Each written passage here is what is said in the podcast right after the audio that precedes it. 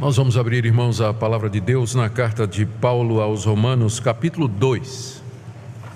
E vamos ler do verso 1 ao verso 5. Romanos 1, de 1 a 5, dando sequência à nossa série de exposições na carta aos Romanos. Portanto, és indesculpável, homem, quando julgas, quem quer que sejas, porque no que julgas a outro, a ti mesmo te condenas pois praticas as próprias coisas que condenas. Bem sabemos que o juízo de Deus é segundo a verdade contra os que praticam tais coisas. Tu, ó homem, que condenas os que praticam tais coisas e fazes as mesmas, pensas que te livrarás do juízo de Deus? Ou desprezas a riqueza da sua bondade, tolerância e longanimidade, ignorando que a bondade de Deus é que te conduz ao arrependimento? Mas segundo a tua dureza e coração impenitente, acumulas contra ti mesmo ira para o dia da ira e da revelação do justo juízo de Deus. Até aqui, queridos, a leitura da palavra de Deus. Eu queria que você imaginasse a seguinte cena agora: o apóstolo Paulo, num espaço público na cidade de Roma, a quem essa carta foi endereçada, e ele dizendo o que ele disse no capítulo 1.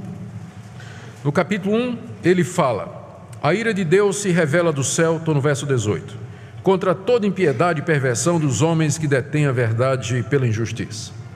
Paulo começa a dizer que aquela sociedade em que ele vivia, os pagãos, que nunca ouviram falar de Deus, que não conhecem a lei de Deus, assim mesmo eles estão debaixo da condenação de Deus. Por quê? Porque Deus se manifestou na consciência deles.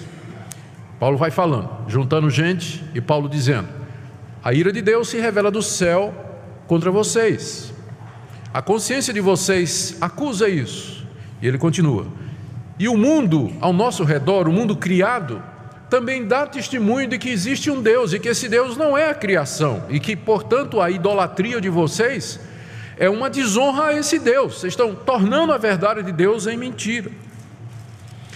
E não só isso, Paulo continua, já estou aqui no verso 24. Porque vocês rejeitaram a Deus, vocês estão vivendo nessa imoralidade.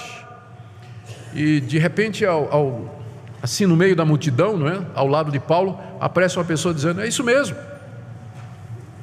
Está certinho, Paulo, pode continuar. Paulo continua. Vocês mudaram a verdade de Deus em mentira. Vocês estão honrando a criatura em vez do Criador. Aí o cidadão, é isso mesmo, está correto, absolutamente. Muito bom, Paulo, pode continuar. E Paulo diz: e vocês se deram à inversão da coisa natural, homem com homem, mulher com mulher, cometendo torpeza diante de Deus. E o cidadão dizendo: Isso mesmo, isso mesmo, Paulo, olha, esse pessoal é assim mesmo, fazendo tudo errado. E Paulo continua a partir do verso 28. Vocês estão cheios de toda injustiça, malícia, avareza e maldade. O homem, é isso mesmo. Possuídos de inveja, homicídio, contenda, dolo, malignidade, são difamadores, caluniadores, aborrecidos de Deus, e continua, são 21 pecados que Paulo enumera aqui. E no verso 32 ele diz: E vocês sabem a sentença de Deus, de que Deus vai condenar todos aqueles que fazem isso. E o homem, Aí Paulo se vira para ele e diz: Portanto, você também é culpado, você que julga. Porque nisso que você condena os outros, você a si mesmo se condena. É o que está acontecendo aqui no capítulo 2. Depois de ter passado a condenação sobre os gentios, sobre os pagãos, depois de ter pronunciado a sentença de Deus de que eles são passíveis da morte eterna, porque pecam contra a luz, porque desobedecem a Deus, Paulo agora se vira para os moralistas, são aquelas pessoas que, ouvindo o capítulo 1, dizem: é isso mesmo, tem que ser condenado mesmo, todos eles erraram. Mas agora, para surpresa deles, Paulo gira a metralhadora na sua direção e diz: portanto, você também é tão culpado quanto ele, quanto eles. Vocês que julgam, vocês que condenam. Por quê? Porque vocês fazem as mesmas coisas que eles também fazem. E a partir do verso 1, aqui no verso 1 até o verso 5, você tem o apóstolo Paulo se dirigindo a um interlocutor imaginário, essa era uma figura de retórica muito comum naquela época, chamada de diatribe, em que uma pessoa que estava falando, um, um filósofo, um palestrante, um orador, ele se dirige a uma pessoa imaginária com quem inicia um diálogo para dar força ao seu discurso, tornar vívida a sua palavra. E aqui Paulo começa a se dirigir a esse homem não é, imaginário que é uma pessoa que está concordando com o que ele está dizendo no capítulo 1 e julgando e condenando aqueles gentios. E Paulo se vira para ele e aqui no texto faz cinco acusações contra ele. Cinco acusações. Aqui no capítulo 2, que Paulo começa usando esse recurso de retórica, de, de conversar com, ou falar, se dirigir a esse é, opositor imaginário, a partir aqui do capítulo 2, ele vai mostrar que não somente os pagãos que ele menciona no capítulo 1 estão perdidos diante de Deus, mas também os judeus que receberam a lei de Deus. Eles também estão condenados igualmente. E ao passar dos pagãos para os judeus, nessa transição, Paulo inclui um tipo de gente entre os gentios que não era exatamente como aquela, aqueles que ele descreveu no capítulo 1. Quando a gente lê o capítulo 1, a gente tem a impressão de que no mundo de Paulo ah, só havia gente devassa, gente corrompida gente entregue aos prazeres os mais escabrosos possíveis. Não é verdade. Na época de Paulo havia filósofos, como por exemplo os estoicos, que tinham um alto padrão moral, que condenavam a luxúria, a inveja, condenavam a busca pelo poder, a, a, a, imoralidade. Havia filósofos que condenavam a homossexualidade, que era tão comum no Império Romano e na cultura greco-romana daquela época. Havia políticos romanos que faziam discursos lá no Senado de Roma, condenando os costumes pagãos e julgavam impiedosamente aquelas pessoas. E havia o judeu. De todos eles, o pior era o judeu o judeu tinha recebido a lei de Deus, tinha recebido os dez mandamentos, a aliança de Deus, feita através dos sacrifícios, do altar, do templo, do serviço dos sacerdotes.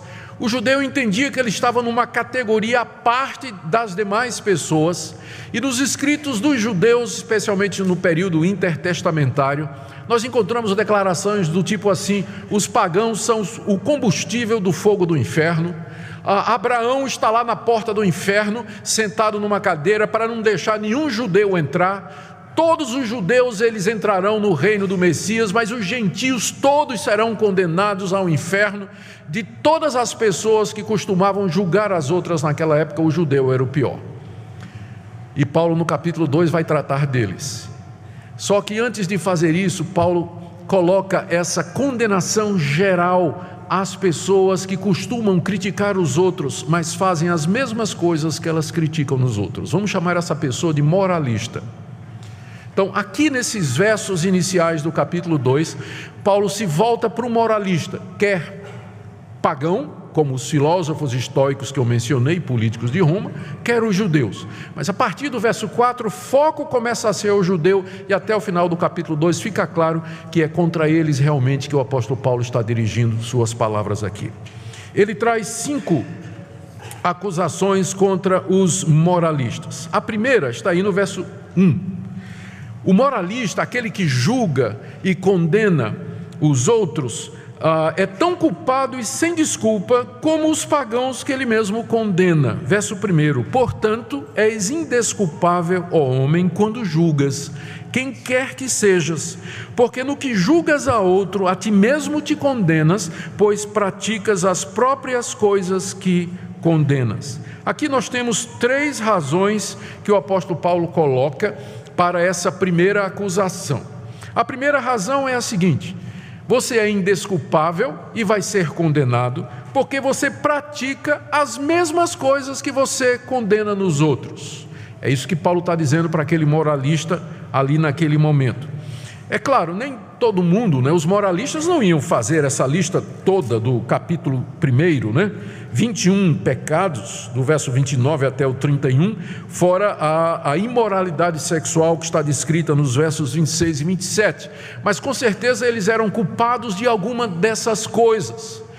E esse é o ponto do apóstolo Paulo. A raça humana toda está debaixo do juízo de Deus. E o fato de que uma pessoa aponta o erro de outros não a faz melhor diante de Deus. Na verdade, aumenta até a sua responsabilidade, porque ela está fazendo as mesmas coisas que ela condena.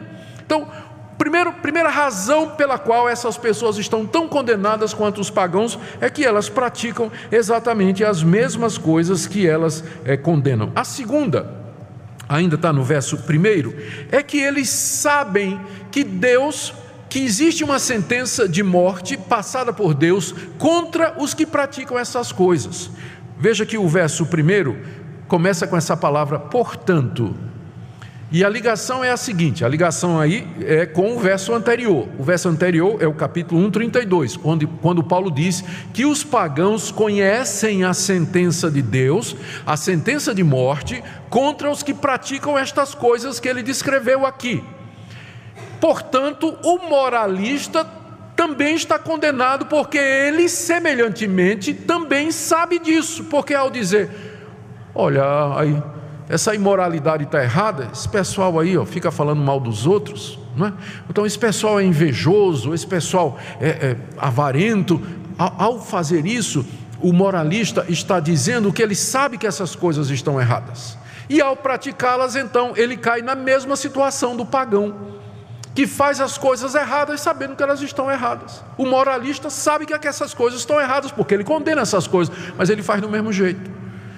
Então, essa é a segunda razão pela qual ele está condenado. A terceira é que, é que Paulo diz é que ao pronunciar a condenação dos pagãos, dos ímpios, dos imorais, o moralista está se autocondenando. Veja, no meio do verso primeiro: No que julgas a outro, a ti mesmo te condenas. Porque ao dizer o seguinte: olha, esse pessoal é mentiroso, a quem ele está condenando? Ele mesmo, porque ele também mente. Olha, esse pessoal é cheio de inveja. A quem ele está condenando? Ele mesmo, porque ele também tem inveja. Ah, esse pessoal é um pessoal ingrato. Mas ele está passando a condenação contra ele mesmo, porque ele também é ingrato.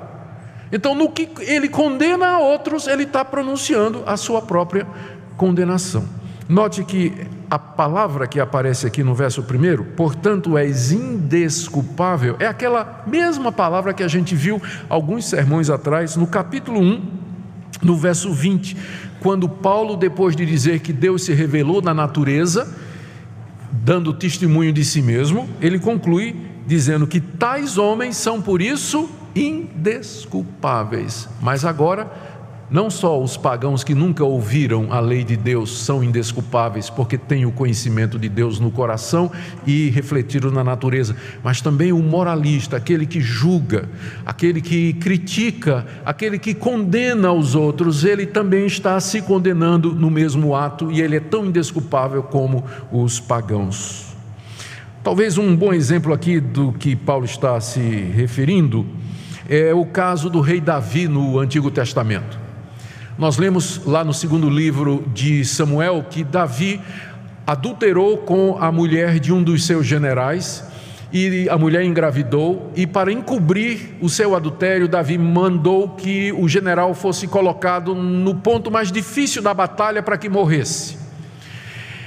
E Davi escondeu esse fato. E durante alguns meses, provavelmente, Davi conviveu com aquela situação, até o dia em que Deus mandou um profeta falar com o rei. E o profeta chegou contando uma história. Disse: Rei Davi, eu quero contar uma história que aconteceu aqui. Aqui no teu reino tinha um, um homem rico, que tinha muitas ovelhas, e ele recebeu uma visita importante. Ele quis oferecer um churrasco para o seu visitante. Ele que tinha muitas ovelhas, em vez de pegar uma ovelha do seu rebanho, ele olhou para a ovelhinha do vizinho pobre. Só tinha uma, o vizinho dele, pobrezinho, ovelhinha que tinha criado desde pequena. Aí o que é que o vizinho rico fez? Ele foi lá, tomou a ovelhinha do vizinho pobre, matou e ofereceu para o seu visitante. O que é que o senhor acha disso? O rei Davi, na hora, mas esse cara merece a morte. Como é que alguém faz um negócio desse? É digno de morte. E Natão coloca o dedo no nariz de Davi e diz: Tu és o homem. Essa história é sobre você, Davi, que tomou a mulher do seu próximo. Ou seja, ao condenar aquele homem rico que tinha tomado a ovelhinha do pobre, Davi estava se condenando. É disso aqui que Paulo está falando que na hora que nós apontamos o dedo, tem três apontando de volta para nós. Três apontando de volta para nós. É preciso fazer um esclarecimento aqui que o apóstolo Paulo não está proibindo o julgamento justo. Porque há situações em que nós precisamos avaliar as ações, comportamentos e atitudes das pessoas e chegar a uma conclusão. Lá em Mateus capítulo 7, verso 1, Jesus disse: Não julgueis para que não sejais julgados. Mas logo adiante ele diz assim: Cuidado com os falsos profetas. Ora, como é que eu vou ter cuidado com os falsos profetas se eu não fizer um julgamento para saber quem é falso e quem é verdadeiro? Então, é claro que tem momentos que a própria Bíblia manda que a gente examine todas as coisas, que a gente teste a verdade para que nós tenhamos uma avaliação do que vem de Deus e de que não vem. Não é esse tipo de julgamento que Paulo está condenando aqui, mas do julgamento hipócrita, quando as pessoas criticam o comportamento dos outros, estendem o dedo para os outros, mas elas mesmas fazem essas coisas. E na época de Paulo, eram os moralistas os estoicos, os filósofos e os políticos de Roma, alguns, e especialmente o judeu que gostava de condenar a, o resto da humanidade e se esquecia de que também, ou não queria ver que estava praticando as mesmas coisas. Então, essa é a primeira coisa que Paulo diz ao moralista, ou seja, você é tão culpado e sem desculpa como os pagãos que você mesmo condena, porque você pratica as mesmas coisas e você sabe que essas coisas estão erradas e fazendo isso você se autocondena. Segunda coisa que Paulo diz, está no verso 2, é que ele vai ser julgado, ele, o moralista, não é? Ele vai ser julgado por um Deus que é verdadeiro no dia do juízo. Verso 2: Bem sabemos que o juízo de Deus é segundo a verdade contra os que praticam tais coisas. Aqui o apóstolo Paulo, é, ele estabelece um, ponto de contato com o moralista, né? um ponto de concordância. Ele diz assim: vem cá, nós dois sabemos uma. Nós dois concordamos de que Deus, quando julga as pessoas, ele julga com verdade. Bem sabemos, nós dois, não é? Paulo e a pessoa com quem ele está falando, nós dois sabemos que o juízo de Deus é segundo a verdade contra os que tais coisas praticam. Ou seja, Deus é verdadeiro. Isso significa que ele não faz acepção de pessoas no julgamento, que ele vai julgar as pessoas de acordo com o que é verdadeiro. Nós dois sabemos disso, não é verdade? Eu fico imaginando o moralista dizendo: É, eu, eu sei, eu concordo é, exatamente que Deus é verdadeiro e que Ele vai julgar as pessoas de acordo com aquilo que é verdade e não vai fazer acepção de pessoas. E aí então, Paulo prepara o estágio para o ponto número 3, a terceira acusação. Logo, Paulo diz: Você é um presunçoso se você está pensando que Deus vai abrir uma exceção no seu caso. Se você concorda comigo que Deus é verdadeiro e que Ele vai fazer o juízo imparcialmente, o que que leva você a pensar que Ele vai fazer uma exceção no seu caso?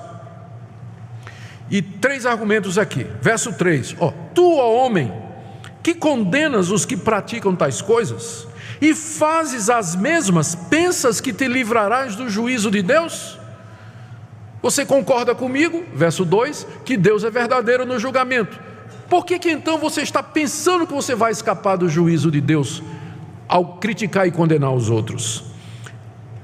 O que Paulo está dizendo aqui pode ser resumido da seguinte maneira: primeiro, Deus vai julgar um dia a humanidade de acordo com as obras que as pessoas cometeram, de acordo com as atitudes, a prática, a escolha, as decisões, o caminhar e o viver aqui, e não de acordo com suas palavras.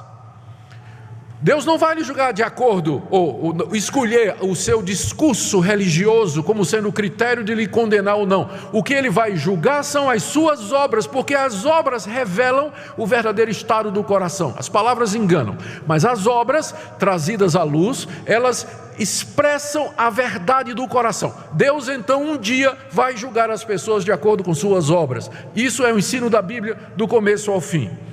Segundo, se uma pessoa que é moralista condena o erro das outras, como aqueles filósofos e como os judeus, mas praticam as mesmas coisas que os outros praticam, Deus vai julgá-los exatamente como julgaria um pagão.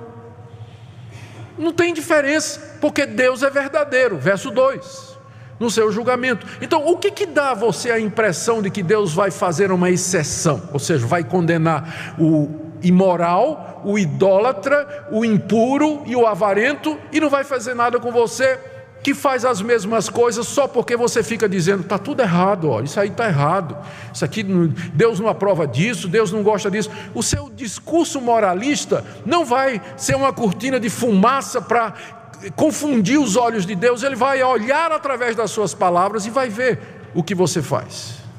E é com base nisso que ele vai fazer o julgamento. Você não vai se livrar do juízo de Deus simplesmente aderindo a uma igreja, se tornando religioso, fazendo um discurso religioso, condenando o erro dos outros, porque Deus, na verdade, vai nos julgar segundo a verdade pelas obras que nós praticamos. O que que por que que você pensa, verso 3, que você vai se livrar do juízo de Deus? Quarta condenação que Paulo pronuncia sobre o moralista. E aqui ele já está afunilando, está chegando agora no judeu. Era quem ele tinha em mente desde o começo. Mas ele começa do geral e está indo para o particular, porque de todos os moralistas, o pior era o judeu na sua época. Então ele vai fechando aqui e diz no verso 4, seria a quarta acusação: Vocês nunca compreenderam a bondade de Deus para com Israel. Vocês nunca compreenderam porque é que Deus foi bondoso com a nação de Israel. Veja o verso 4. Ou desprezas a riqueza da sua bondade e tolerância e longanimidade, longanimidade, ignorando que a bondade de Deus é que te conduz ao arrependimento. Deus havia sido muito bondoso com a nação de Israel. Aqui são usadas três palavras, não é? Ah, no verso 4, tu desprezas, primeiro, a riqueza da bondade de Deus. Deus não é somente rico, ah, desculpa, Ele não é somente bondoso, Ele é rico em bondade, significa que Ele tem bondade suficiente para derramar abundantemente sobre todos nós. Ele é bom assim, Ele é bilionário em bondade.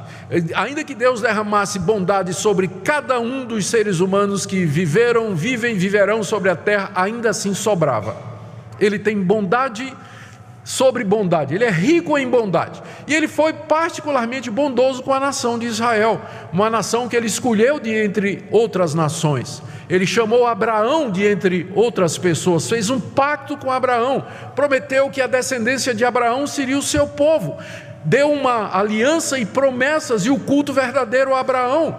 Disse Abraão que dele viria o Salvador do mundo e que Deus seria o Deus da sua descendência e que a descendência tomaria Deus como sendo o único Senhor e verdadeiro Deus. Deus tinha sido extremamente bondoso com Abraão e os seus descendentes, com os judeus. A segunda palavra que você tem aqui é que Deus foi tolerante. Tolerância significa não castigar de imediato os pecados. Ou seja, Deus é justo, santo, a nação de Israel desobedeceu a ele, não foi uma vez só, não, foram muitas vezes, provocou a Deus, mas Deus, em vez de destruí-los imediatamente com o seu poder, Deus tolerou.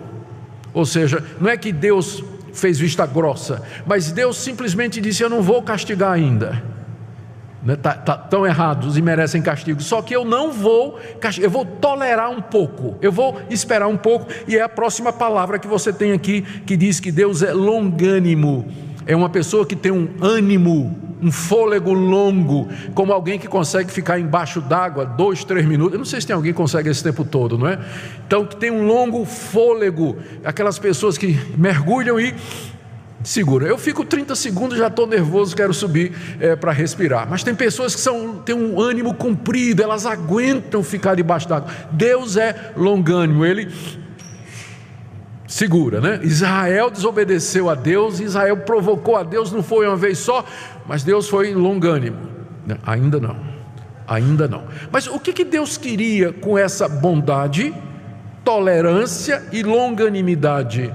Deus mandou profetas para avisar o povo de Israel, Deus mandou reis que fizeram reformas religiosas, Deus mandou juízes que libertaram a nação de Israel, e por fim Deus mandou o seu próprio filho. O que, que Deus queria, porventura, com essa bondade, longanimidade e tolerância? A resposta é que isso não significava que Deus estava fazendo vista grossa para os pecados da nação de Israel, eh, relevando esses pecados, ignorando, mas Paulo diz aqui: o que Deus queria era o arrependimento, está vendo aí no verso 4? Desprezas a riqueza da sua bondade, tolerância e longanimidade, ignorando que essa bondade de Deus é que te conduz ao arrependimento. O que é que Deus queria com toda aquela misericórdia que Ele mostrou à nação de Israel no passado? Ele queria levar os judeus ao arrependimento, do tipo assim: um filho que faz uma coisa muito errada, muito errada, traz grande prejuízo para os seus pais, no nome, na imagem, prejuízo financeiro, e os pais perdoam. Os pais perdoam, e diz: filho, você está perdoado de todo o coração nós te amamos, nós te recebemos, você continua sendo nosso filho, apesar do que você fez, mas você está perdoado completamente, não temos nada mais contra você. O que, que um filho deveria fazer? Cair em lágrimas de gratidão, não é? devia se tocar, para usar uma expressão popular, e isso deveria levá-lo ao arrependimento. Como é que eu pude fazer isso com os meus pais? E tomar a resolução: nunca mais eu vou ofender quem me ama tanto. Era isso que Deus queria com a nação de Israel. Mas o que que a nação de Israel fez? Igual aquele filho que os pais perdoaram, e aí o que que ele resolve fazer? Bom, se ele perdoou uma vez, ele vai perdoar outra. Continua a fazer. Se ele perdoou uma segunda, vai perdoar uma terceira. E ele continua a fazer. Agora imagine que tipo de filho era a nação de Israel? Esse segundo. A bondade de Deus, a tolerância de Deus, e a paciência de Deus conduziram não ao arrependimento, mas à hipocrisia. A nação de Israel se sentiu segura, sentiu que podia viver na corrupção de costumes, praticando as mesmas coisas que os pagãos é, é, cometiam, porque Deus não haveria de condená-los por causa da aliança. Nós somos filhos de Abraão. Não foi isso que eles disseram a Jesus quando Jesus chegou pregando a necessidade de arrependimento? Eles disseram assim: Nós somos filhos de Abraão, nós não precisamos disso, não. Nós não precisamos disso. A bondade de Deus nos leva ao arrependimento. Eu queria que você pensasse nisso. Por que você está vivo até agora? É por causa da bondade de Deus. Por que, que Deus permitiu que você estivesse aqui hoje à noite ouvindo essa palavra? É a tolerância dele, a longanimidade dele. Ele não lhe levou antes, ele podia já ter levado você. Já podia ter levado você, mas ele ainda não levou. Não despreze a bondade de Deus, porque é ela que leva você ao arrependimento, não é mais nada. Mas essa misericórdia de Deus, em que ele, com tolerância, ele vai dando oportunidade, ele está aguardando, está mostrando o amor dele, vez após vez você está ouvindo a palavra de Deus. Ao não se arrepender, os judeus estavam desprezando a riqueza da bondade de Deus. A quinta acusação de Paulo está no verso 5. Isso fazia com que a cada dia a sua culpa aumentasse. Verso 5: Mas segundo a tua dureza e coração impenitente. Coração impenitente é um coração que não quer se arrepender. Acumulas contra ti mesmo ira para o dia da ira e da revelação do justo juízo de Deus. Cada crítica que o judeu fazia ao pagão e ele mesmo cometia aquelas coisas, ele estava acrescentando ira, acumulando ira, que estava sendo reservada para ser derramada sobre ele no dia do juízo. Ele estava entesourando castigo para si. Cada acusação aumentava a ira de Deus contra ele. Cada crítica, cada condenação aumentava o juízo de Deus contra ele. E ele estava aumentando, entesourando diariamente o juízo vindouro sobre ele. Ou seja, Deus queria que ele se arrependesse, mas o coração se endureceu, diz aí o verso 5. O coração se endureceu, o coração se tornou impenitente, não quis se arrepender, passou a julgar e condenar os outros, enquanto ele mesmo praticava as mesmas coisas, e achava que estava livre do juízo de Deus, mas na verdade estava apenas acumulando dia a dia ira contra eles mesmos para o dia do juízo. Queridos, que, que passagem penetrante para nós de que maneira isso, isso fala aos nossos corações hoje? A palavra, essa passagem, ela, ela ensina que aquilo que Paulo está ensinando desde o capítulo 1 e vai até meados do capítulo 3 da carta aos Romanos, que não há um justo, não tem nenhum sequer. E naquilo que nós criticamos os outros, nós nos condenamos, porque nós somos participantes dos mesmos pecados. Estamos todos debaixo do juízo de Deus. Deus não vai fazer acepção de pessoas no dia do julgamento. Vai julgar a cada um de acordo com suas obras, de acordo com suas obras e as suas atitudes. O que é que isso deve nos levar a pensar? Primeiro, eu queria falar a você que tem esse espírito crítico, esse espírito moralista, julgador, que gosta de examinar a vida dos outros, ver o que é que os outros fazem de errado e conversa sobre isso com outras pessoas, ou no seu coração passa um julgamento, pensando que você é superior a eles ou que está num patamar mais elevado. A verdadeira piedade, a, a pessoa que é verdadeiramente piedosa, santa, espiritual, ela olha primeiro para si e diz: Deus, tem misericórdia de mim, tem misericórdia de mim. É a história que Jesus contou de dois homens que subiram ao templo para orar. Um deles orava de si para si, dizendo: era, era, um, era um religioso, né? Ele dizia: Ó oh Deus, graças te dou que eu não sou como os outros homens, eu dou dízimo, eu sou fiel à minha mulher, vou de casa para o trabalho, do trabalho para casa, eu não falo mal de ninguém, eu não sou como esse cidadão que está aqui ao meu lado, que é um publicano. E o coitado do publicano, que era um cobrador de impostos, ele não ousava nem levantar os olhos para o céu, mas ele batia no peito e dizia: Tem misericórdia de mim, pecador, ó Deus. E Jesus disse: Esse foi para casa justificado, mas aquele outro não.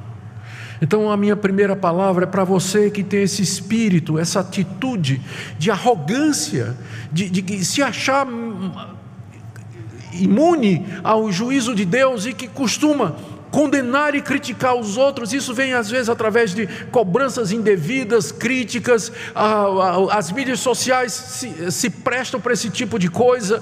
Ah, Deus tenha misericórdia de você porque isso é o resultado de um coração impenitente e endurecido. Não pense que você vai se livrar do juízo de Deus só porque você vê o que os outros fazem errado.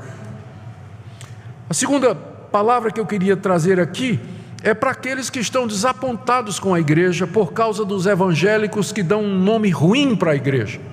E é verdade, tem evangélico que é hipócrita mesmo, ele condena ele tem um discurso de moralidade, mas aí ele vai e faz essas coisas, cai na desgraça, comete, eh, quebra os mandamentos de Deus, a coisa vem a público e as pessoas ficam assim: olha aí, ó. Eu não quero ser membro da igreja, eu não quero esse evangelho. Aí, ó, esse pessoal diz que é evangélico, mas faz as mesmas coisas que os outros fazem.